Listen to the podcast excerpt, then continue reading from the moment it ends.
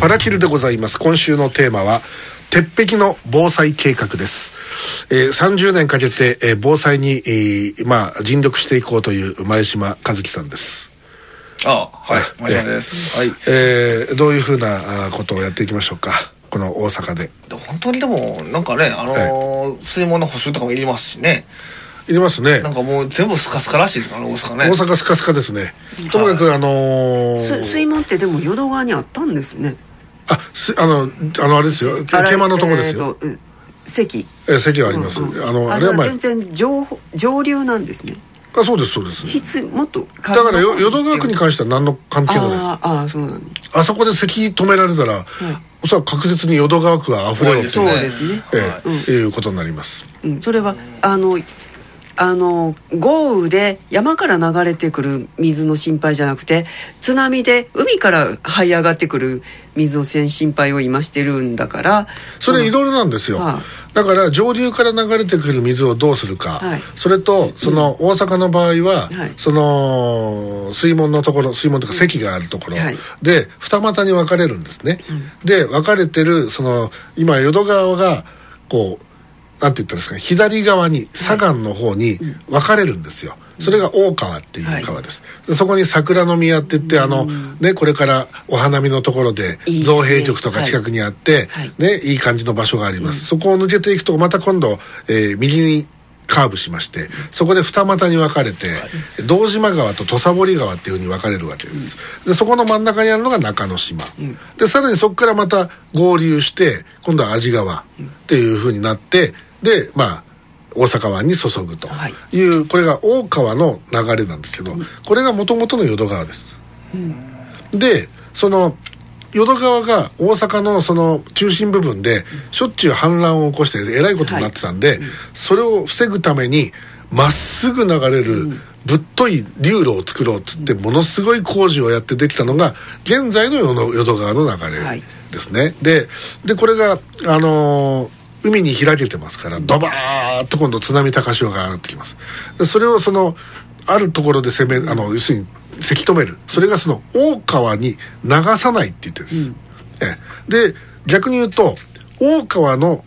流路、はい、大阪でいうと北区とか、はい、その辺りいわゆる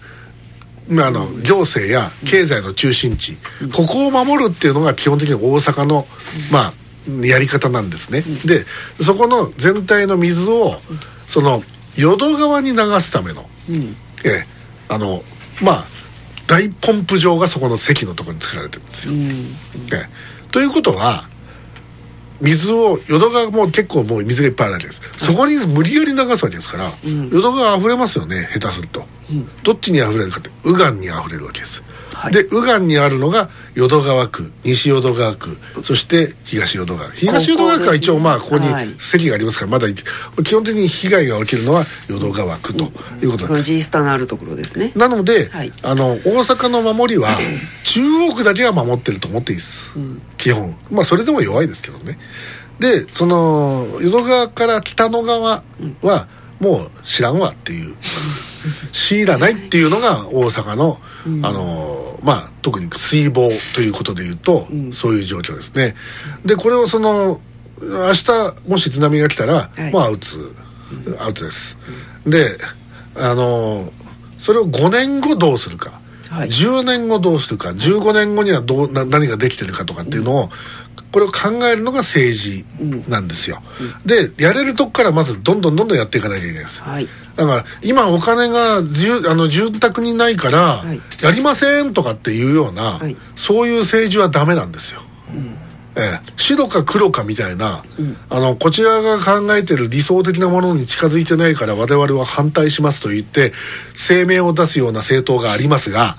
私はそれじゃダメで、はい、やれるんだったら一歩でも二歩でもいいから近づけていくのが僕は政治だと思っているんですけど、うんはい、えー、であの特に防災に関してはそれです、うん。うん、もう一歩でも二歩でもいいからさどんどん進めていく、うん、で最終的にやっぱりいろんなそのマスタープランっていうのが完成するまでは、はい、まあ短く見積もって30年、うん、下手すると50年、場合によっては100年かかるわけですよ。でその間に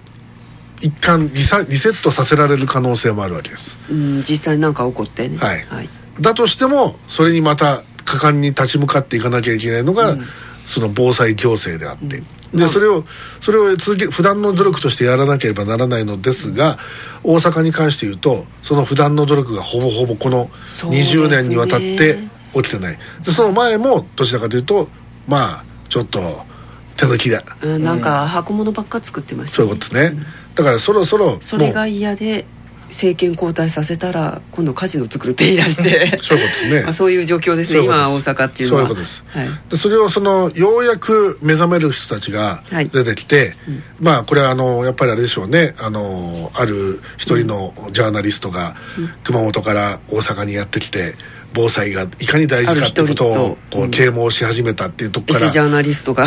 まあこれがその一つの動きとなって いるんじゃないかなというふうにまあ言われていますね。で でまあそういうことで。あだからようやくだから私私が最初から言ってることに皆さんが動き始めたっていうんだでしょって私なんか言ってるわけですよ。何にも私あのあれですよあのようやくみんなが俺俺の考えをと同じこと言い始めたなっていう私、うん、だって2019年の3月もう4年前ですけど、はいうん、その時から私言ってるんですからこの QIC でもそうですけど、うん、そうだったんですか？木上さん。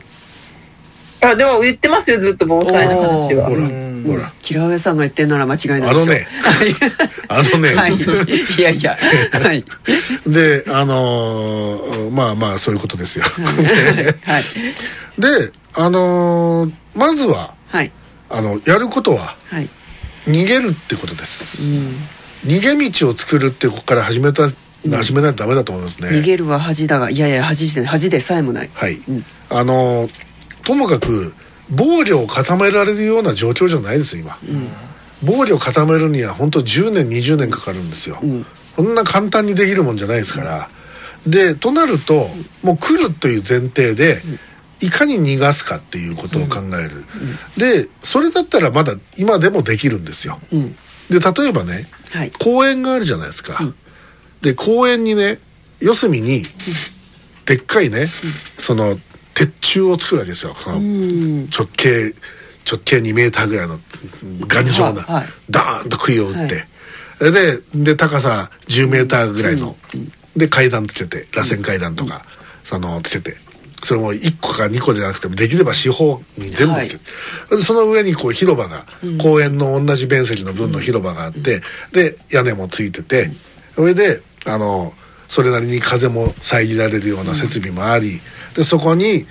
倉庫もあって、うん、えー、ある一定量の、うん。えー、備蓄。食料だとか、飲料水だとかああるいはその発電の何か、まあ、上に太陽光で電気を発生するようなことを作っといてそれを常に蓄電するとか。でそれであと通信がある程度確保できるとかっていうのできますよ。でそれをある一定のところに作っていくってことだったらこれも今でもやろうともやれるわけですよででそれを例えば小学校の校庭あるいは小学校の校舎の上、はい、あるいはそのある程度その有給地空いてる場所ありますから、うん、そういったところっていうのをであるいはねあの場所によっては、あのパーキングがあるじゃないですか、はい、路地の。ね、パーキングに補助金を出すっていうよりは、はい、公共が全部金持つから、うん、あのそこの上にそういう避難所を作ってくれって。ね、だから駐車場スペースをコインパーキングを、その青空コインパーキングあっちこっちもクソみたいにあるじゃないですか大阪、うん、もういっぱい、うん、でそこそこの上を全部まあまあもちろんあんまり狭いのはいらないかもしれないですけど、うん、そこそこの規模のものに関してはそこにダーンと作りましょうやと。20台収容できるとこぐらいやったらいい、ね、そうそう。でそうするとそこにまあ何百人かに避難できるじゃないですか、でただね、まあ僕はあの、あの、これ一つのアイディアであって、駐車場っていうのは、これあんまり増やすべきじゃないと実は思ってるんですよ。うん、あの、車が非常に危険なんです。津波が来ると、うん、車が火元になるんですよ。で、これあの、燃えるんですね。だからその、大阪のね、あの、なんていうの、ともかく、その、南海トラフが動いて、大津波が来ます。うんこれその後の大阪って想像するだけで怖いんだけどあのどんだけあるの車大阪で これがね、はい、その西淀この花淀川とか、そういったところの車は申し訳ないですけど全滅ですよ。うんああそうですね。車立体駐車場の逃げるわけにいかない、ね、立体駐車場の3階以上とかにいるやつはまだいいでしょうけど、はい、地べたでしょ大体、はいはい、で逃げ場ないじゃないですか、あれ全部やられますから、うん、で修理効かないですよ、うん、全部お釈迦になるんで、うん、あの車のスクラップってどうするんだろうと思って、すごいですよ。鉄の値段もの大暴落が起きますよ今度、大量のスクラップが出て、ええ。だからそこら辺もみあの投資家の皆さん考えた方がいいですよ、うん、本当防災って本当に経済に直接打撃を与えますからね。でだからそういうようなことも当然発生するしあんだけの車中には燃料も入ってるわけで、はい、そうするとあれが燃えるとなるとこれは間違いなく大火が起きますよ。だから本当にねに本当に逃げ場も選ばないと、うん、あの人が死にますね、ででしかも残念なことに、まあ、西淀この花あるいは淀川って古い木造建築山のようにあるじゃないですか。全部燃えますからねでそこにたまたまそれが運が悪いのを一番考えるのがいいんですけど例えば台風が来てました、うん、で大阪湾に台風が接近していました、はい、でそこでしかも大潮で満潮でした。なかなかの確率ですけどね。線状降水帯が発生し、はい、ね、京都だとかあっちの方で記録的な大雨になりました、はい、淀川水系寝屋川水系その他いろんな水系稲川水系とか全部とんでもない量の水がもう今流れてます、うん、でそこへ来て西風が吹いてます、うん、これ確実にものすごい高潮が発生する状況です。だから高潮っていうのは今最近では気象津波って言い方するんですけれど気象現象によって起きる津波です、はい、でそれが起きててすでにもう気象津波がもう起きてる状況、うん、でそこにもし南海トラフが動いたら、うん、奴らは待ってくれませんからね。台風が来てるから今んとこ待っといてあげようとかってそんなデリカシーは彼らにはないですから、うん、そうすると最悪のケースでそういうことなんですよ。でしかも冬のあ冬はまあ台風だから冬じゃないか、はい、だから台風だから夏ですよね、はい、それであの帰宅ラッシュの時間とか、うん、人々のそういう動きがこう一番状況として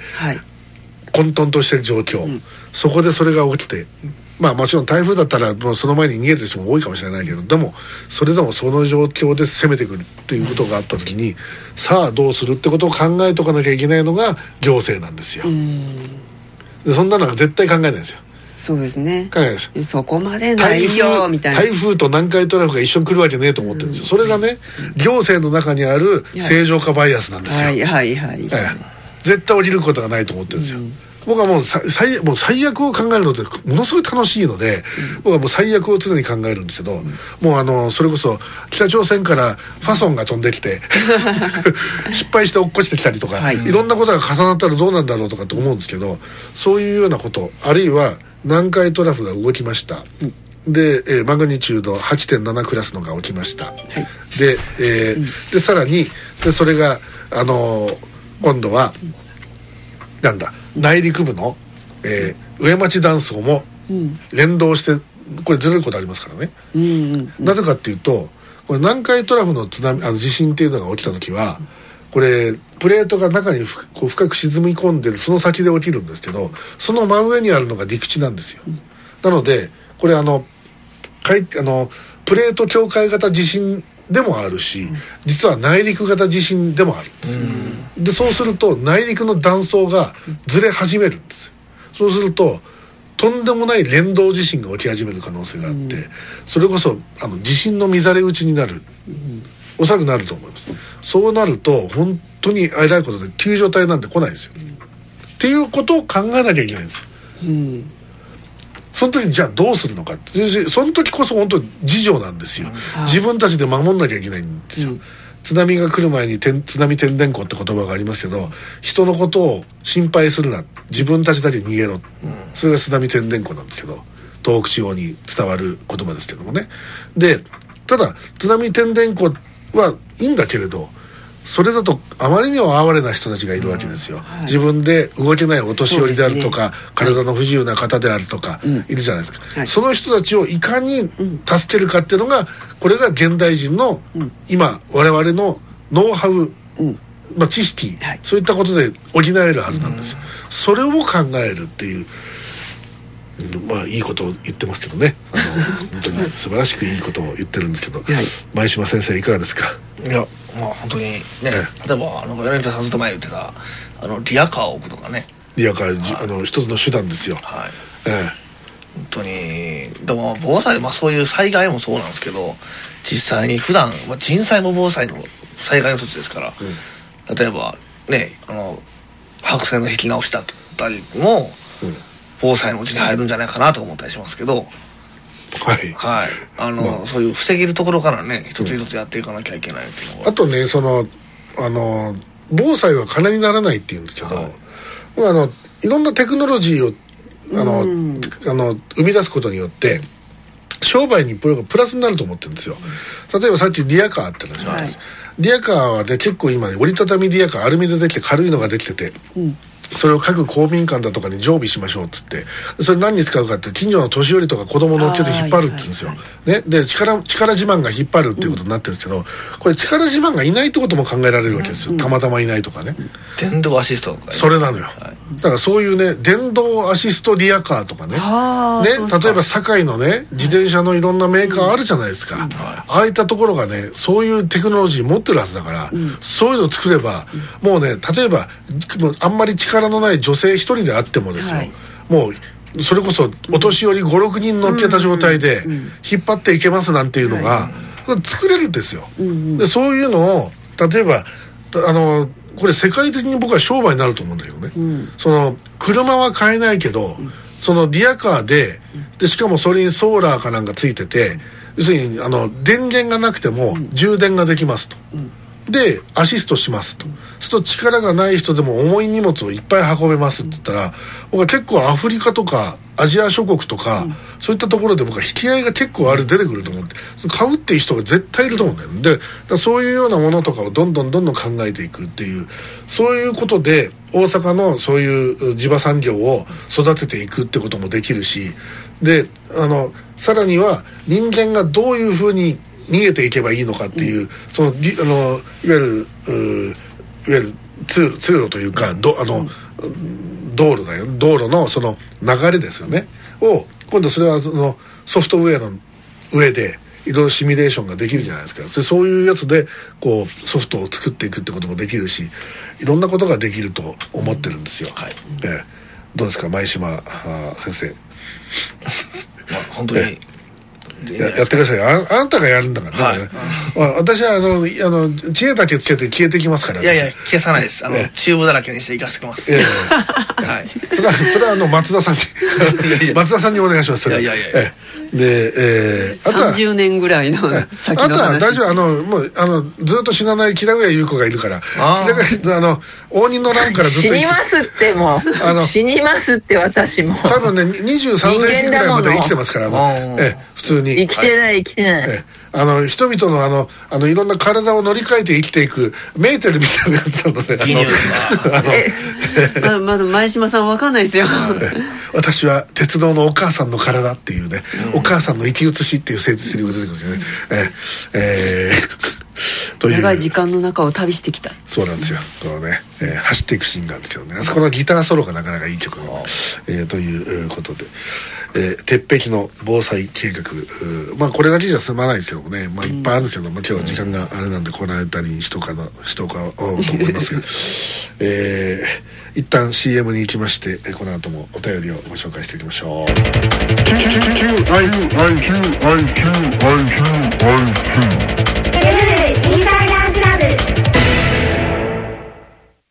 ダイレクトラジオショッピング。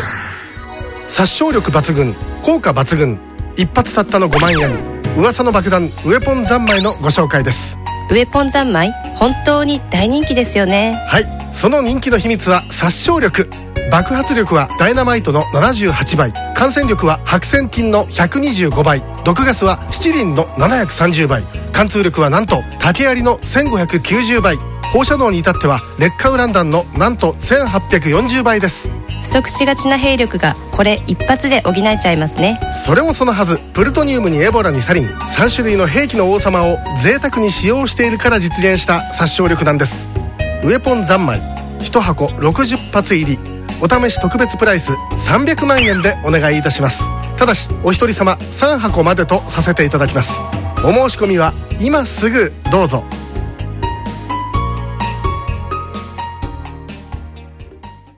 世界のファッション、玉金。